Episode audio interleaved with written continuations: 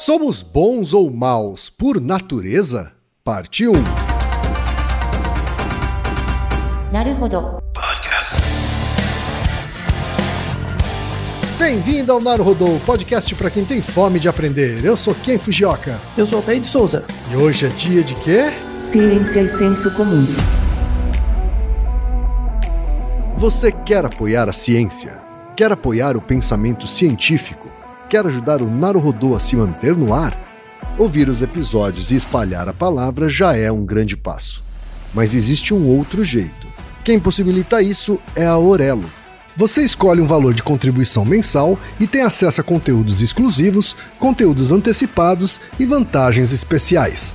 Além disso, você pode ter acesso ao nosso grupo fechado no Telegram e conversar comigo, com Altair e com outros apoiadores. Toda vez que você ouvir ou fizer download de um episódio pelo Orelo, vai também estar pingando uns trocadinhos para o nosso projeto. Combinado? Então baixe agora mesmo o app Orelo no endereço orelo.cc ou na sua loja de aplicativos e ajude a fortalecer o conhecimento científico.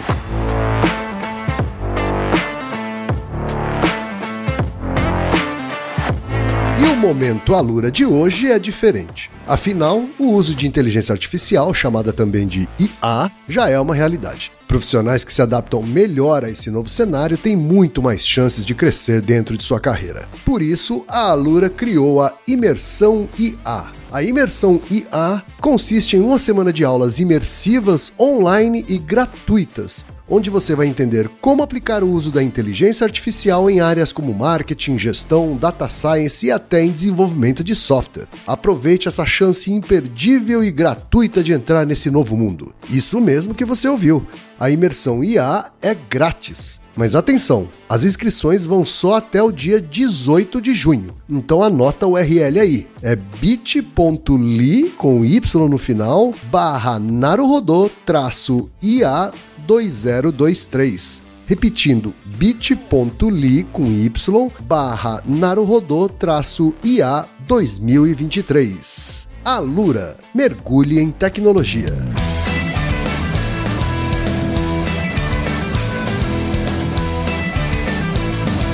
Altaí, temos pergunta filosófica de ouvintes, Altaí.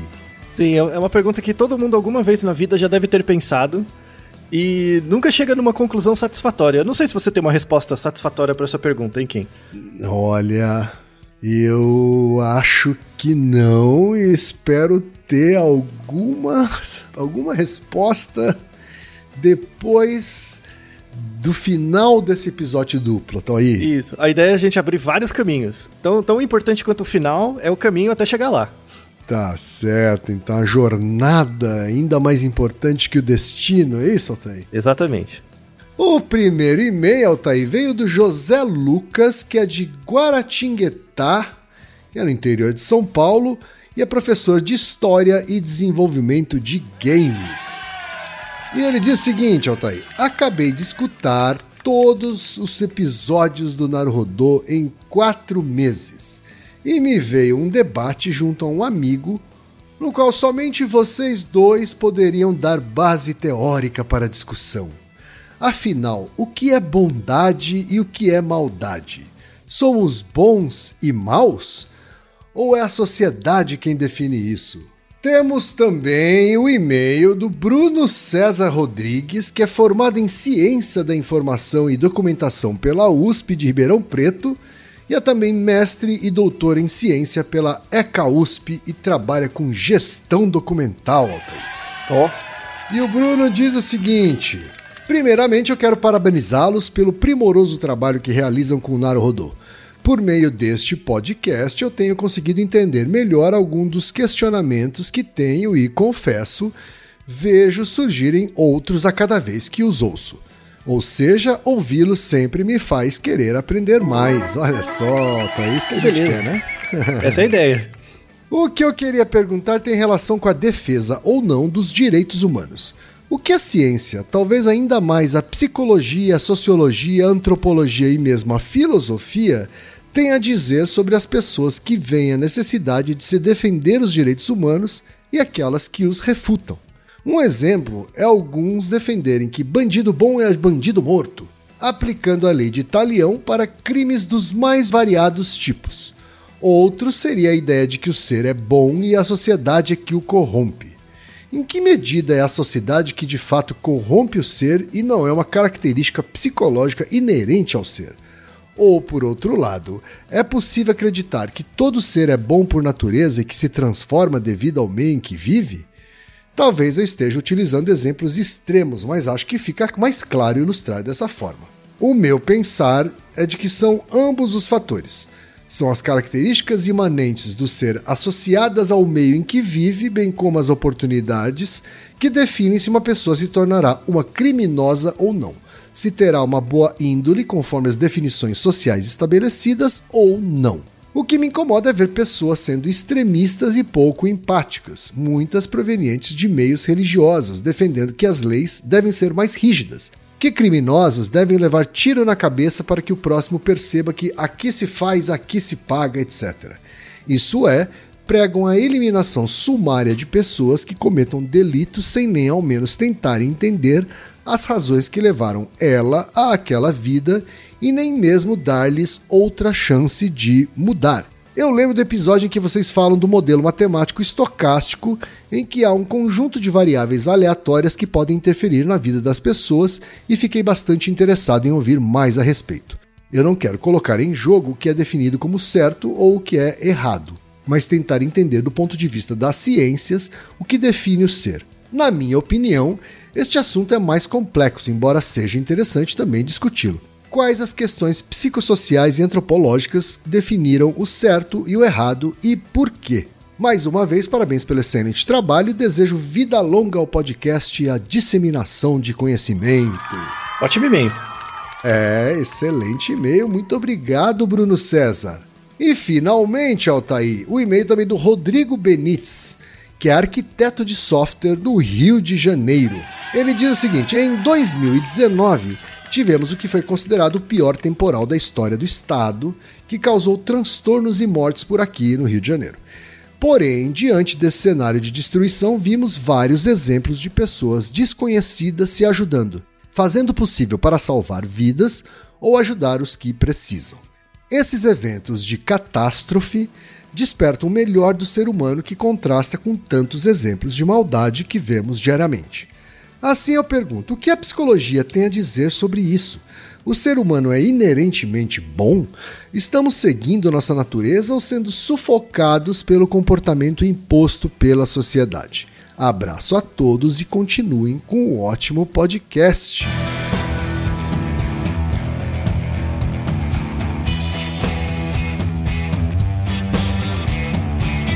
Altair, o bem, o mal, o ser humano. O que, que a ciência tem a dizer sobre isso, Altair? É, a gente vai ter que ir para além da ciência para responder essa pergunta. Por isso que ela demorou tanto para sair também, porque é uma, é uma coisa assim que surgiu evidências mais modernas, né? Uhum. Mas é uma questão filosófica antes de tudo. E aí certo. mostra por que tem que ser um episódio duplo, tá? Uhum. O que, que a uhum. gente vai ter em cada parte, fazendo o menu, mais ou menos. Nessa primeira parte, a gente vai atacar as causas eficientes desse suposto inatismo pela bondade ou a maldade, né? Que são basicamente as questões filosóficas. Certo. Né? As diferentes explicações filosóficas. Vai ser um pouco o tom desse primeiro episódio. A ideia é que no final desse primeiro episódio a gente chegue num ponto que vai ser necessário certos métodos diferentes e interdisciplinares para atacar o problema.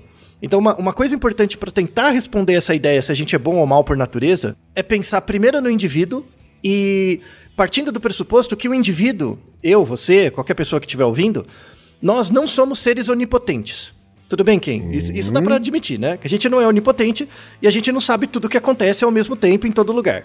É verdade, embora algumas pessoas parecem não aceitar isso, não tem? Isso, tem dificuldades de lidar com isso, né?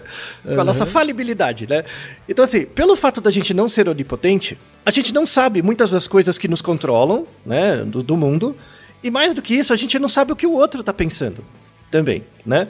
Assim, primeiro a gente tem que partir do pressuposto de que existe um outro. E a existência desse outro, a gente já atacou num episódio, num episódio duplo também, mais antigo, que é como eu sei que você é você e não eu. Que é o episódio 135 e 136, tá? Certo. Nesses dois episódios a gente já explica, mostra por que que existe o outro. Tá? Porque você pode achar, o outro é uma alucinação completa, quem garante que a realidade existe. Aí tem o episódio 135 136. Então vamos assumir isso como dado.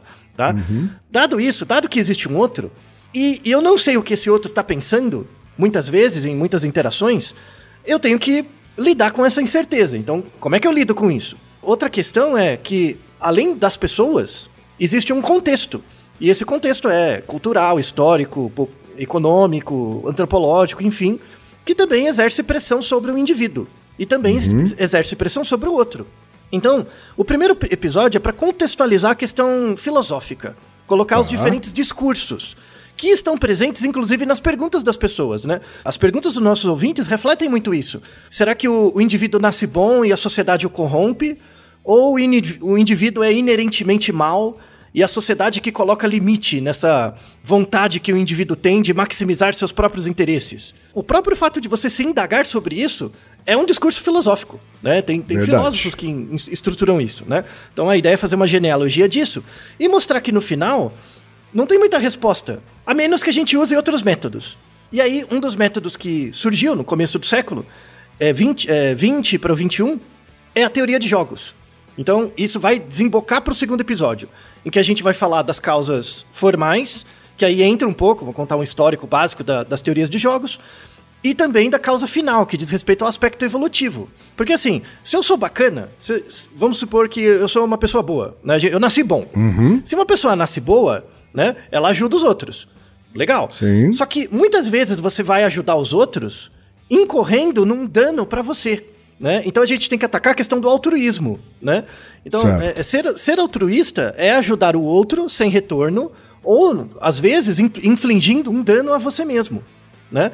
E isso, isso não faz sentido, a rigor, à primeira vista, do ponto de vista adaptativo, pensando na causa final. Se eu sou um organismo e meu interesse é passar os genes pra frente, interesse não do indivíduo, né? Interesse da espécie. Se eu for legal com todo mundo, eu vou acabar me desfavorecendo, meus genes não passam. Então não deve ser adaptativo ser altruísta. E a pergunta é: será? Será que não tem contextos em que o altruísmo pode florescer?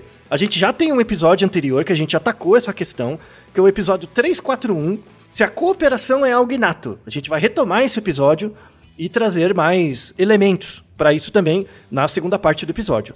Certo. E aí entra, entra também questões de causa formal ligada ao nosso cérebro mesmo, ao desenvolvimento, né? Um pouco de causa formal, um pouco de causa eficiente.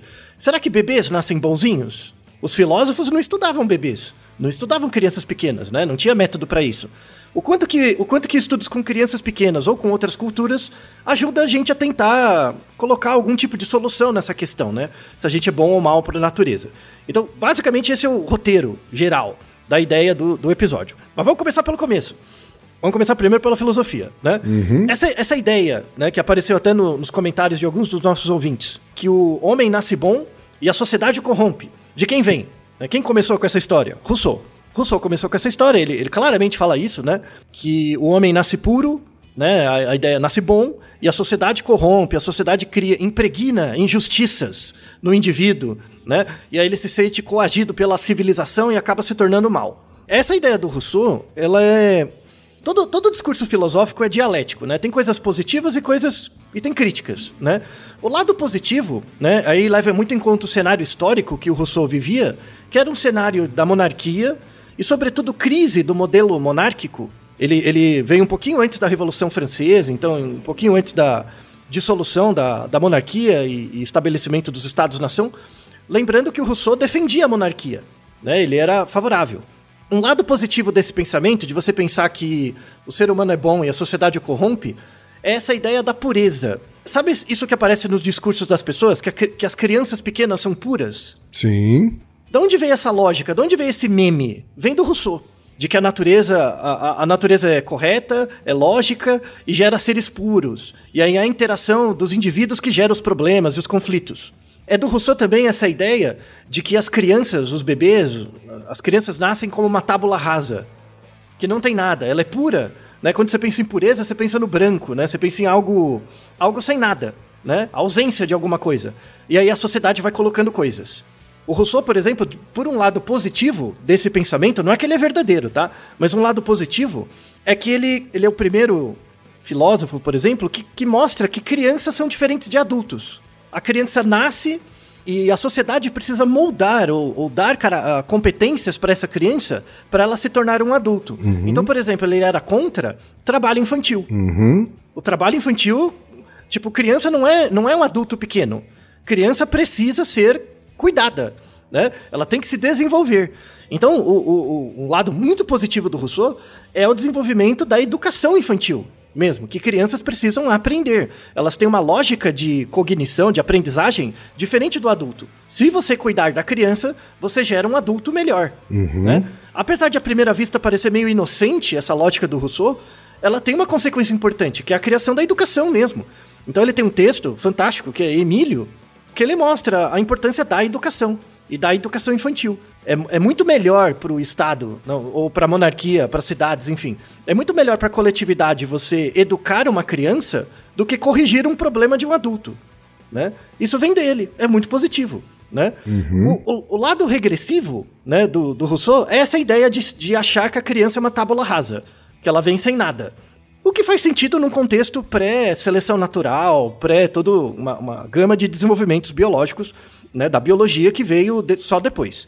Mas essa lógica do Rousseau, né, de que a criança nasce pura e a sociedade corrompe, tem um pouco a ver com o modelo cristão. Né? É, é um modelo cristão de pensar. Do pecado original, né? De que os indivíduos nascem pelo pecado, mas não é culpa deles, sabe? Então já é uma herança que você carrega, sabe? Então você tem que viver como um ser em penitência, algo do tipo, sabe? Faz sentido, Kim? Sim. Então, de novo, isso não é verdade, né? Mas é um discurso presente no, no- num certo período da civilização que, com- como uma pedra solta no mar, é, é, na água, né? Num lago, você joga uma pedra no lago, gera aquelas ondas. Aquelas ondas, por mais fracos que sejam, estão chegando na gente ainda. Então as pessoas reproduzem, muitas vezes, esses tipos de discurso. É interessante esse discurso do Rousseau. Então, assim, pelo Rousseau, o Rousseau é do time que nascemos bons. E a culpa é dos outros. Mas claro que tem o time do outro lado. O time do outro lado. Quem, quem que veste a camisa do outro lado? Thomas Hobbes. Thomas Hobbes, homo homini lupus. O homem é lobo do homem. Que ali é treta mesmo. Aqui o pau come, né? O, o bagulho quebra. né? Então, Thomas Hobbes é outro lance.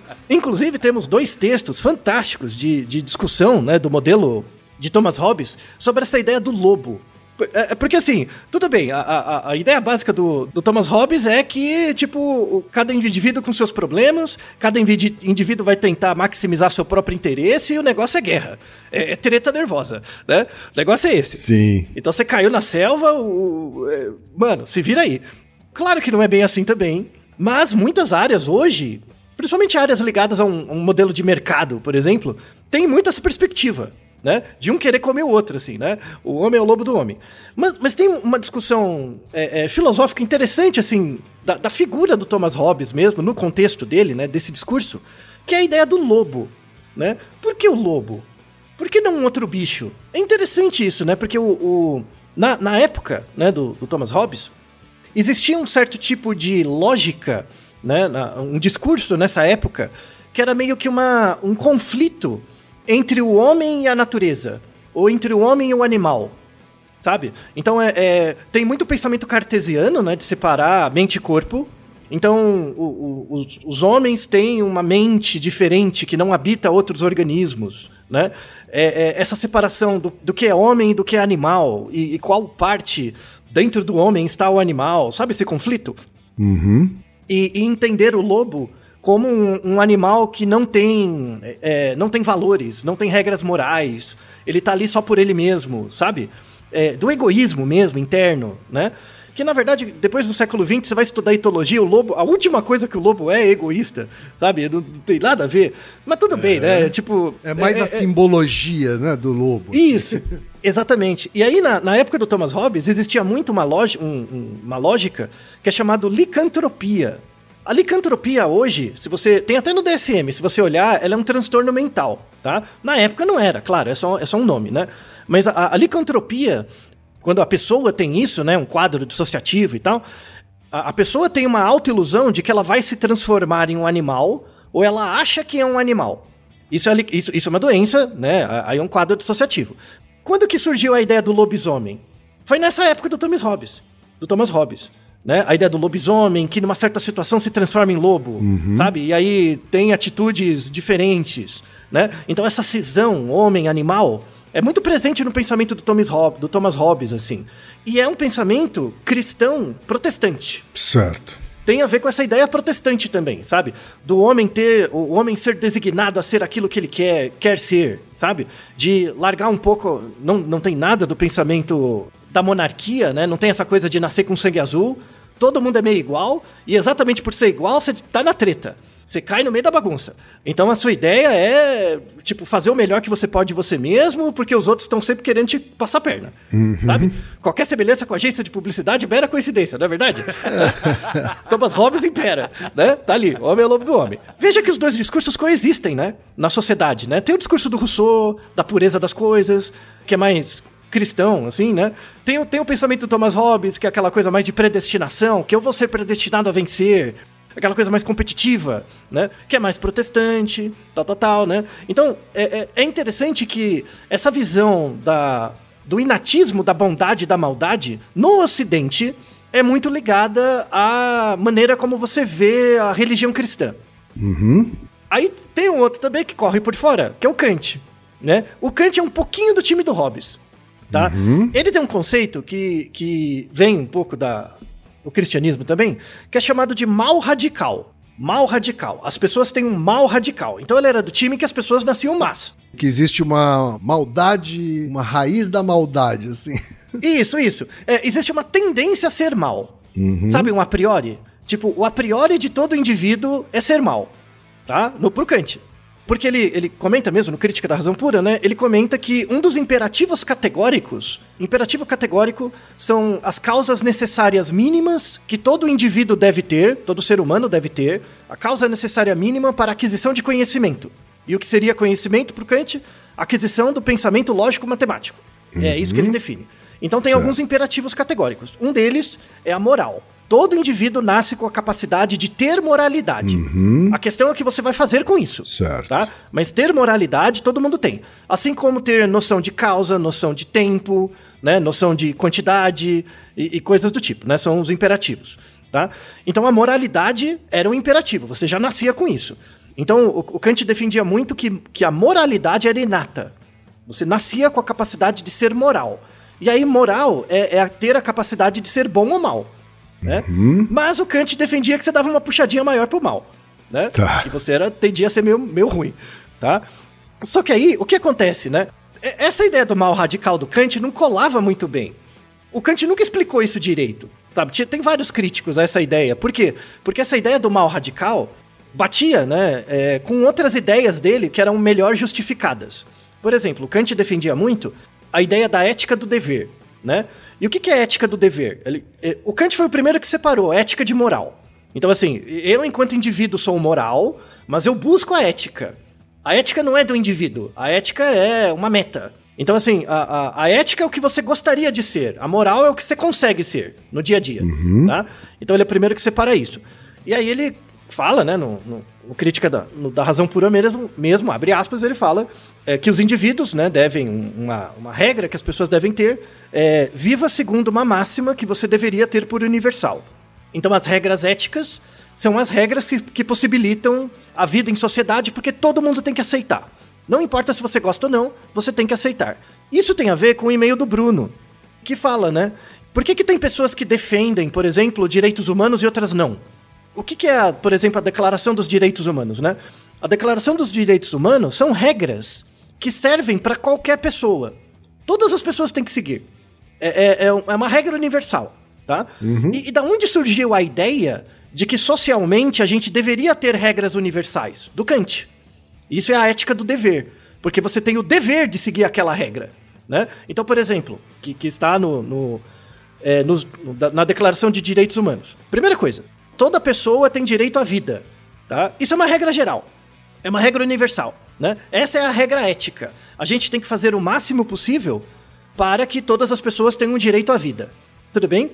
Tá? Ok. E, e- e, de novo, se, se eu perguntar pra você quem, ah, você concorda ou não com essa afirmação? A pergunta é ruim. É, tipo, eu não posso te perguntar isso. Tipo, é dado, é ético. Uhum. Di- acabou, é difícil tá? discordar, né? Então, é, é, essa é difícil de discordar, né?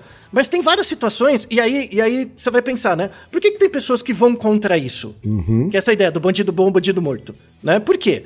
Porque tem certos grupos e contextos em que você teria um ganho maior percebido, o indivíduo, se você quebrasse essa regra, né? Só que aí o que acontece? Se tiver situações em que você quebra a regra e situações que você não quebra, ela não é mais universal, logo ela não é ética. Verdade. Entende? Aí o, o que, que o Kant faz? Ele, ele separa a ética dos homens, né? Da- das pessoas. A ética fica algo etéreo mesmo, é uma coisa geral, né? Essa é a ética do dever. A vantagem de uma ética do dever é que você consegue criar direitos universais, que é muito bom, né? Assim, para coisas básicas, fantástico, né? Mas, mas qual que é a desvantagem? O ser humano não vai ser mais feliz, né? Por quê? Porque se eu vivo sobre a égide de um dever, esse dever me limita. Só que me limita do ponto de vista individual, beneficiando o coletivo. Sim. Né? Então, assim, todo, todo ser humano tem direito à vida, ótimo. Né? Isso me favorece no, no, no longo prazo. Mas no curto prazo, eu quero matar o bandido que me, que me roubou. Entende o conflito? Sim. Né? Uhum. Então, é, é daí que mora o conflito. É um conflito entre quem pertence ao seu grupo e quem é do outro grupo. E o que, que você dá prioridade? Se é a, a, a sua perda próxima ou o ganho distante. E aí a gente volta nessa ideia do altruísmo. Né? Então, por exemplo, eu concordar com a ética do dever é um pensamento altruísta. Por que, que é altruísta? Porque no curto prazo, às vezes, eu posso estar perdendo. Então, se alguém me assalta, se alguém me assalta, eu falo, não, essa pessoa não deve ser morta né? Só por isso. Sabe? Tem outros condicionantes. Quando você pensa assim, em certa medida você está sendo altruísta. Por quê? Você está lidando diferente com uma perda local, pensando num ganho coletivo. Sim. Tudo bem, Ken? Uhum. Tá fazendo sentido? Tá? Sim. Então, se as pessoas agem, e, e o Kant falava isso, né? Se as pessoas agem pela ética do dever, elas deveriam agir, não faz sentido pensar que o ser humano, em média, é bom? Sim. Deveria pelo menos ser boa praça. Sim. Não deveria ser o, o- o ápice da bondade, mas pelo menos a pessoa tem que ser boa praça, sabe? Bacana com os outros, né? Sim. Pelo menos não amolar o outro, a pessoa devia ser, né? Então assim, se eu acredito na ética do dever, eu acredito na declaração dos direitos humanos, eu, tô abrindo mão de um pouquinho da minha liberdade para ter um ambiente mais seguro, mais coletivo, mais plural, mais equânime, coisas do tipo. Se todas as pessoas são assim, e isso dá certo, ah, em geral deve ser que as pessoas são bacanas. Mas aí o mesmo Kant fala que na verdade existe o mal radical, que é uma tendência das pessoas a ser más. Você vê que não bate? Né? Sim. Então, é- é- o Kant fala disso, né? Que existe, que os indivíduos são corruptos e tal, tal, tal, mas não cola muito bem, sabe? O povo não, não, não dá muita trela pra essa ideia. Aham. Então, na, na verdade, parece que assim, o, o Kant tinha, tem uma, cer- tinha uma certa culpa católica. Sabe aquela culpa? Tipo, eu sou. Tudo bem, eu fiz toda essa teoria, mas cadê o pecado original? O pecado original tem que aparecer em algum lugar, entendeu? Aí vai aparecer porque o ser humano é cuzão mesmo, sabe? Porque ele vem do pecado, né? E aí ele não consegue colocar muito bem isso na teoria, tá? Aham. Então, ma- mas você vê, ó, Kant, Rousseau, Thomas Hobbes e uma galera que eu não citei aqui, né, só pra ser mais didático, todos eles têm ideias, né? Esses discursos que as pessoas têm reverberam hoje em dia, né? Então, o, o que eles falam é como se fosse a- a- a- as pedras no lago, né, que reverberam. As pessoas reproduzem esses discursos hoje, né? Ou seja, os discursos viraram ideologia e as ideologias condicionam né, a- a- os discursos que as pessoas reproduzem por aí. Tudo bem. Essa, essa maldade radical aí, Altair, É. ela seria um paralelo com o pecado original cristão? É, não, é um, não é um paralelo, mas é, seria uma decorrência, sabe? Certo. Então, é, é como assim, como nós nascemos do pecado, né, na, teo- na- na teoria, na, na lógica cristã, né, a gente nasce do pecado, a gente carrega isso de algum jeito, né? Mas se os, se os indivíduos, todos os indivíduos seguirem a ética do dever, quer dizer que pelo menos eles são boa praça. Então, cadê o resultado da, da- do pecado original, né? Tem que estar em algum lugar. Aí ele meteu essa. Certo. Então, você para pra não. Né? Acho que ele nem ia ser exorcizado por causa disso, queimado, nada disso, mas era só pra lidar com a culpa pessoal dele. Eu, é o mais provável, né? Tá? Mas é interessante, né, que, que, que é um conflito entre a pessoa e a ideia e o contexto, né? Ve- ve- veja porque, como que é uma questão complexa, né? Porque tem um ambiente, tem você como pensador, né? E tem a teoria que você gera também. A teoria se descola de você, né? E gera contradições. Sim, sim. Né?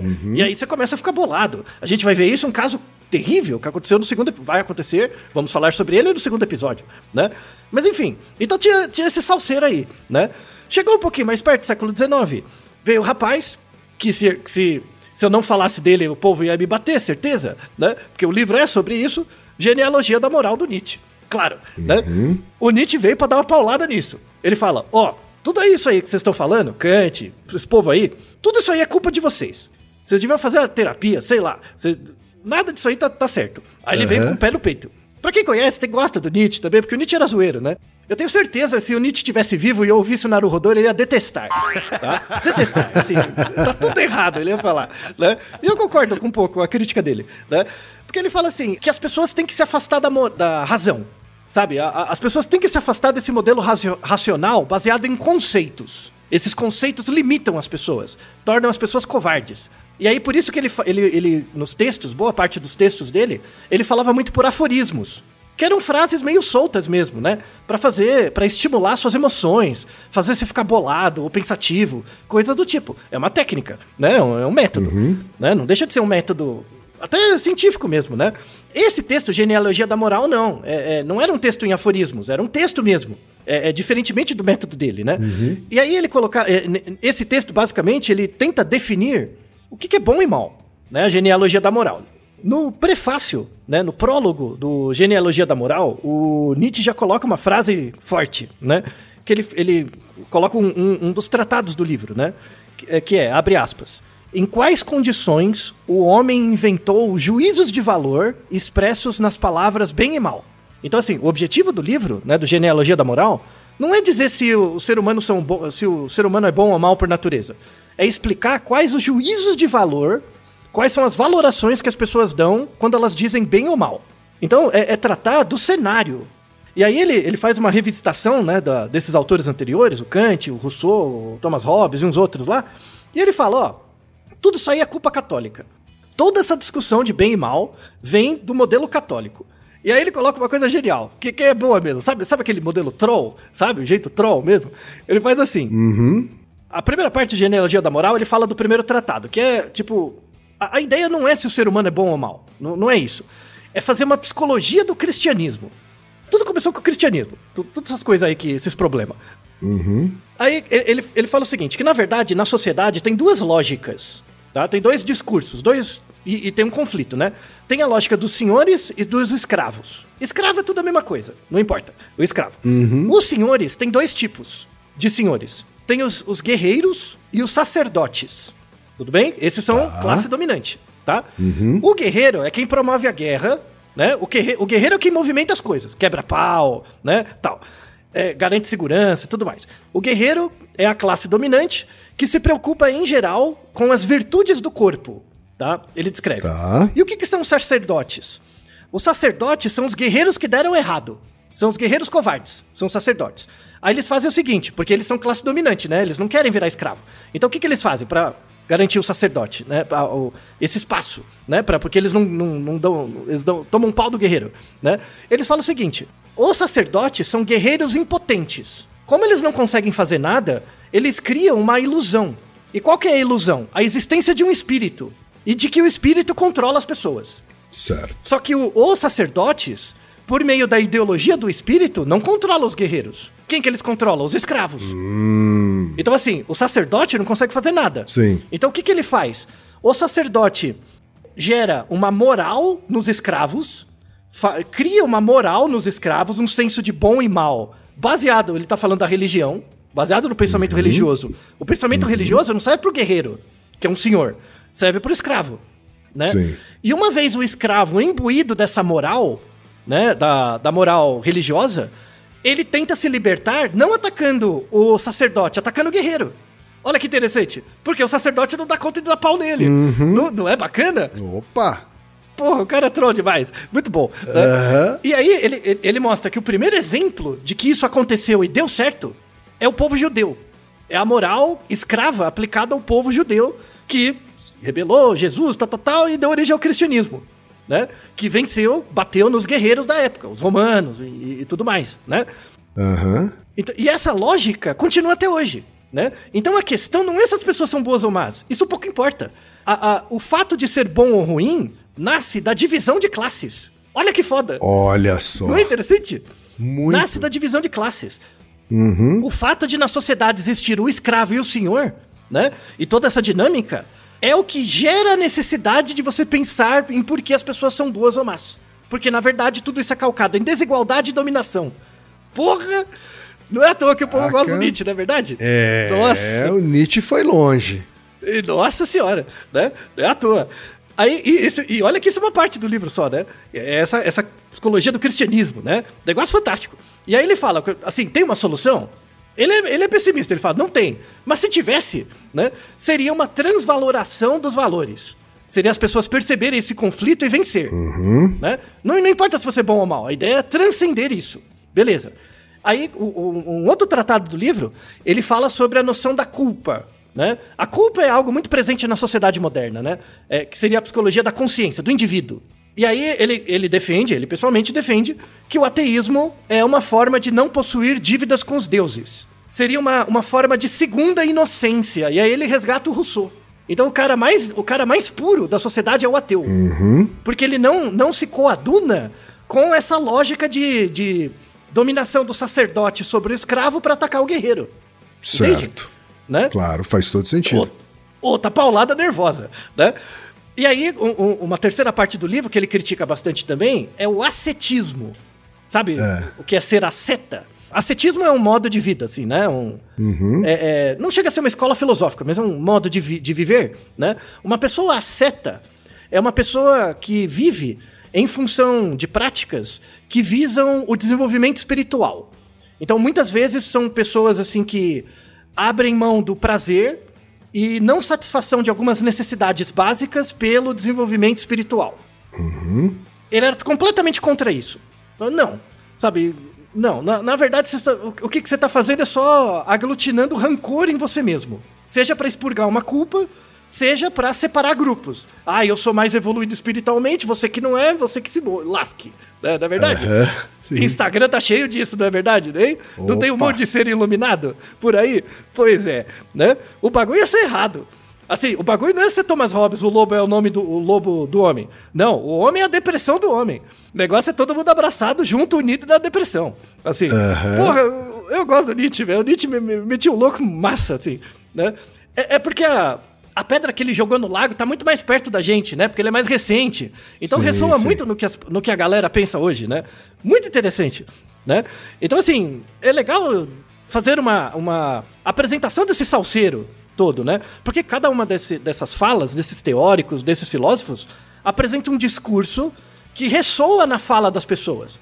A ideia não é você pensar que isso está certo ou errado, mas é você pensar que esses discursos, hoje, né, na realidade atual, pós-moderna, se transformaram em, em ideologias que condicionam a fala das pessoas em vários contextos. Em última análise, faz com que as pessoas eh, eh, se dividam em grupos e usem para justificar a existência desses grupos esses discursos. Então, o bom, o mal, o certo ou errado é o que menos importa. Né? O que importa Sim. é você entender a complexidade desses discursos e perceber primeiro onde você faz parte, que você deve- você você tá, você tá dentro de algum deles, e o que, que você faz a partir disso. Sim. Né? Enquanto estratégia individual. Eu não sei de vocês, mas é uma discussão fantástica. Né? Uma Sem discussão- dúvida. né? Essa é uma discussão de humanas, né? A gente tava nos últimos episódios fazendo negócio de exatas, agora o povo das humanas tem que, o povo das exatas tem que doer a cabeça deles também, não é verdade? Aham. Né? Então isso aqui é fantástico. E aí, aí tudo bem, né? Assim, tem essa questão, pá, né, do, do- do- da filosofia e tal, tal, tal, e pá. Tudo bem, eu, eu, eu aqui, ouvindo esse episódio, entendi, a- a- até tenho iluminações, tive algum insight, alguma coisa. Tudo bem, não, não dá pra saber se o Rousseau tava certo, se o Hobbes tava certo, o Kant tava meio ali perdido. E aí veio o, o, o Nietzsche dar paulada em todo mundo, né? Fala que não é nada disso. E agora, o que, que eu faço? Dá pra responder a pergunta? Então, até dá.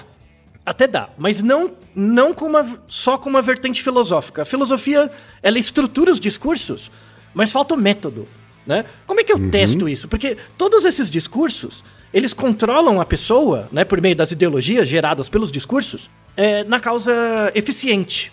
Então a gente reproduz esse discurso. Quando você fala bandido bom é bandido morto, você está refletindo um discurso que é muito além de você. Né? Sim. Que vem desse salseiro aqui. Né? Quando você fala, não, é tipo, não pode matar a pessoa, você está refletindo outro discurso, que tem seu caráter positivo e negativo, enfim. Mas a questão é, dá para operacionalizar isso por meio de experimentos? né? Não na época até do. Porque o mais novo ali, a- aqui que a gente tá falando é o Nietzsche. Até a época dele não dava. O Nietzsche morreu né, em 1900. É, nasceu em oi- em 1844 morreu em 1900. Ele, ele pelo menos viu, né? Mas ele não pegou, assim, a- as aplicações disso, tá? Uma coisa que ajudou muito a, a tornar essa hipótese, se a gente é bom ou mal por natureza, testável, né? Isso só foi possível ser testável, não no campo das ideias e, e da aplicação é, dedutiva de princípios, né? Isso só foi testado a, part- a- a partir do aparecimento da teoria da seleção natural. Darwin, né? Século XIX. Ali um pouquinho no Nietzsche, né? Então já tinha toda uma, uma questão ali. Quando apareceu a, a ideia de seleção natural, a biologia, principalmente, conseguiu ser unificada enquanto escola do conhecimento. Né? Então, para quem faz biologia sabe isso muito bem, todas as disciplinas de um curso de biologia podem ser lidas e deveriam ser lidas à luz da evolução, da teoria da evolução. Né? Genética, anatomia, fisiologia, zoologia, é, ecologia, tudo. É, é meio que uma, um fio condutor né, da formação em biologia, é a seleção natural, apareceu no século XIX. Né? Isso possibilitou fechar um pouco a questão. Tá. Não foi, não foi o, o- o Darwin que fez isso, foram pessoas que vieram depois. Tá? O Darwin criou o campo e aí começou a surgir outras coisas. Aí já século XX mesmo, começou a se, a, a- a se estudar isso, né? E agora a gente cria o ponto pro próximo episódio. Eu vou começar com o começo da história e aí a gente conclui no próximo episódio. Assim, 1930, 30, 40, entre a Primeira e a Segunda Guerra. Então veja lá, surgiu a seleção natural. A seleção natural surgiu num contexto também de discursos ligados, um lado ao, desenvolvimento da- do pensamento científico aplicado à biologia. Então a biologia entrava no hall de ciências. Por um outro lado, uma questão geopolítica, tinha o colonialismo, né? Então, sabe, norte e sul, lá, dominação, né? As colônias, aquela, aquela coisa toda. As coisas não são separadas, tá tudo junto, né? Chega 1900, surge um grande desenvolvimento técnico, né, de recursos científicos. Por outro lado, surge um aumento da polarização, é, é, sobretudo na Europa, que deu origem ao pensamento eugênico e depois desembocou lá a Primeira Guerra, a Segunda Guerra. E, e essa coisa né, da, da biologia como algo que determinava diferenças entre grupos por meio da raça era muito forte ali no começo do século. O Darwin lutava contra isso, mas tinha lá o darwinismo social. Não foi culpa do Darwin, coitado. Foi culpa do primo dele, maldito Francis Galton, também, que a gente já falou em outros episódios. É tudo dialético, tá, gente? Fazer o quê? Aí tem- teve um livro, né, que foi lançado aí já um pouco depois, né, nos anos 30, um livro muito importante que não foi entendido na época, que era a Teoria Geral da Seleção Natural. General Theory of Natural Selection. Não tem em português. 1930 foi lançado esse livro. Cara, genial. Pense uma pessoa inteligentíssima, genial. E o que ela tinha de inteligente, ela tinha de chata. Sabe? Não era mais que nerdola, era um bicho chato mesmo o criador do- da análise de variância, Ronald Fisher, né? Sir Ronald Fisher, né? Certo. Imagina um cara que escreveu um livro que era tão bom que ninguém entendeu na época dele. Ninguém. O livro só foi descoberto 40 anos depois, depois que ele tinha morrido, tá? Então ele escreveu o livro, ninguém entendeu. O que que, o que que o Fisher fez? Ele pegou essa, essas ideias da seleção natural, né? De que existe transmissão de características pela reprodução e tal, tal, tal. E ele tentou dar uma sistematização matemática. Será que tem umas regras? A genética estava surgindo ainda. O DNA surgiu depois, tá? Tava surgindo, então, mas, mas já se sabia, principalmente por causa do modelo do Mendel e tal, tal, tal, que tinha coisas que passavam de pai para filho. Tinha alguma coisa que passava, não sei o que era, mas, mas passava. E aí o, o Fischer, ele escreveu nesse livro alguns princípios básicos. Não, não de reprodução entre indivíduos, mas de espécie. Pensando na espécie. Se existe um traço adaptativo, se existe uma certa característica do organismo que é adaptativa, ela tem que passar de algum jeito para a geração seguinte. E eu sei que passa pela reprodução. Então deve ter alguma unidade de informação. E aí o Fischer lançou uma ideia que ele não soube matematizar, porque ele faltava, mas a ideia dele era fantástica. Ele, ele cunhou um conceito que chama fitness. Fitness não é academia, tá? Não é ir na academia ficar sarado, isso não é fitness. É? Sabia não? Ah, não é esse Não é esse fitness, não, é outro, tá? Fitness é o, o- na biologia evolutiva, é o número de descendentes que você gera. Quanto mais filhos você tem, é que assim, você ter filho é uma parte do fitness, né? Tipo, eu, eu tenho um filho. Se esse filho morre, eu perdi meu fitness. Porque o filho morreu, né? Tá. Agora, se o meu filho nasce e meu filho tem um filho, aí o meu fitness tá garantido.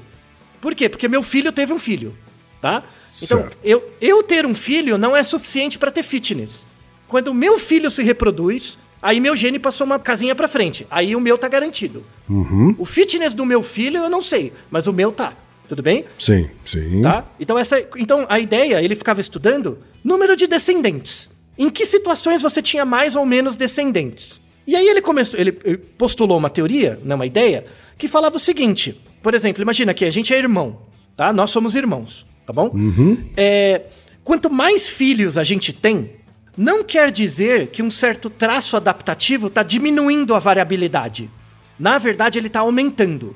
Porque seleção, seleção natural é seleção de variabilidade. Tá? Sim. Porque se a seleção natural selecionasse características cada vez mais específicas, a gente já seria extinto. Por quê? Qualquer mudança ambiental acabaria com todos Sim. tá? Então, uma coisa muito importante para quem não é da biologia: seleção natural não seleciona a média, seleciona a variabilidade. Quanto mais variável um traço, mais você tem de jogo quando o ambiente muda. Porque uma coisa é o organismo, uma coisa é o ambiente. Você tem mais possibilidades, né? De Isso, você tem mais adaptabilidade. Essa é a ideia de adaptabilidade, tá? Sim. Então, a ideia é selecionar variação.